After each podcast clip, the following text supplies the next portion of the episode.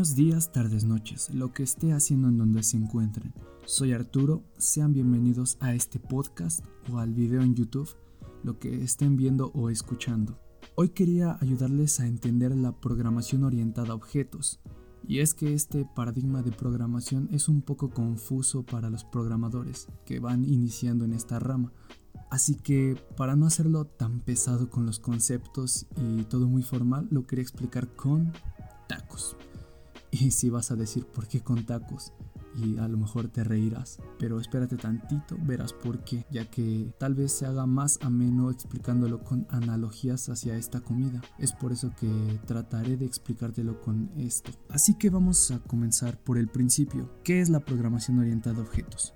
Bueno, esto es un paradigma de programación. Esto significa que es una manera de programar de las tantas que hay. Existe otra que se llama programación orientada a eventos, pero realmente se ha estado dejando de utilizar y la programación orientada a objetos es la más popular y la más utilizada porque nos facilita muchas cosas. Por ejemplo, nos ayuda a crear objetos que pueden ser utilizados en cualquier momento reutilizando así el código y no haciendo algo que ya habíamos hecho, que ya está escrito arriba, y evitar el código espagueti. Y así nos ayuda a organizar de mejor manera el código y tenerlo más legible a la hora de estar programando para no equivocarnos o confundirnos con lo que estamos haciendo. Así que esta es una muy buena manera de programar, hacer buenas prácticas con esto. Básicamente la programación orientada a objetos la podemos dividir en dos, que son las clases y los métodos. Una clase es ya el objeto en sí, un objeto que abstraemos ya sea desde nuestra mente de una idea o desde el mundo real. Como en este ejemplo tenemos los tacos, el taco en sí. Esa es una clase, un objeto.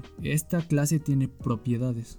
En este caso serían los ingredientes base del taco. Eh, cuando pensamos en un taco se nos viene, bueno, a los mexicanos principalmente los más vendidos son los de al pastor, ¿no? Entonces es un taco general, por así decirlo. Esto sería la clase, la clase tacos. Sus propiedades base serían una tortilla de maíz con relleno de carne al pastor, tiene un complemento de cebolla y perejil y salsa verde. Esa es la base del objeto. Ese es el objeto en sí. Ahora tenemos los métodos. Los métodos son derivaciones de la clase. Tenemos la clase que es la que nos va a dar las propiedades. En este caso tenemos tipos de tacos que vienen del taco normal. Eh, tenemos el método 1 que es un taco de cochinita pibil. La tortilla se la dejamos igual. El relleno lo cambiamos por cochinita pibil. El complemento por cebolla y habanero. Y la salsa pues no le ponemos. Aquí estamos cambiando las propiedades de la clase. En el método 2 tenemos el taco de carne asada. La tortilla igual se la dejamos igual. El relleno se lo cambiamos por carne asada, el complemento se queda igual y la salsa roja. Y en el método 3, como pueden ver, estamos agregando una propiedad más, que es un aderezo. En este caso sería una crema. Esto básicamente son los métodos, son derivaciones que cambian las propiedades de la clase. Bueno, las propiedades se pueden dividir en tres partes que son las públicas, las privadas y las protegidas. Las públicas es donde se puede acceder en todos los objetos y en todas las clases.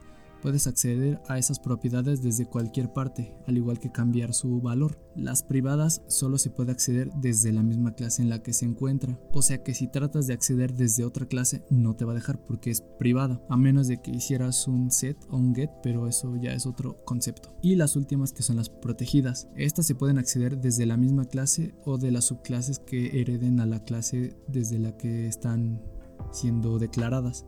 De otra forma no se puede acceder, aunque esto ya viene más en la parte de herencia que lo explicaré en el siguiente video, porque este video va a estar partido en dos partes. Y ya para finalizar con este video vamos a dar un ejemplo de las propiedades pública y privada. Bueno, generalmente en la programación tenemos una clase principal que es de donde vamos a realizar todo prácticamente, donde vamos a traer los objetos. En este caso sería la orden, pedir los tacos.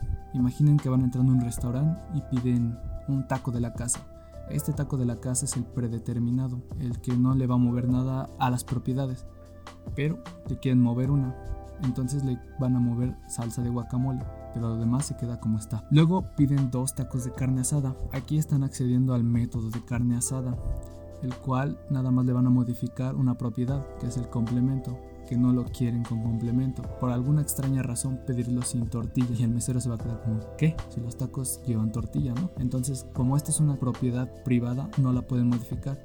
entonces el taco pues le va a llegar con tortilla porque no puede acceder a esa propiedad y cambiarla sin nada más. Dejaría de ser un taco, ya no es ese objeto. Y bueno, a esta acción de crear objetos se le llama instanciar. No llamamos crear objetos, decimos instanciar un objeto o una clase. Y bueno, aquí termina la primera parte del video en donde explicamos los conceptos básicos de la programación orientada a objeto, más que nada para que entiendan qué es y cómo funciona. Ya en el siguiente video veremos los conceptos como tal, que es la sobrecarga, herencia y polimorfismo, que son ya conceptos un poquito más avanzados, por eso lo quería dividir en dos partes. Así que pues nos vemos en el próximo video, síganme en mis redes sociales y escuchen mis podcasts, por favor.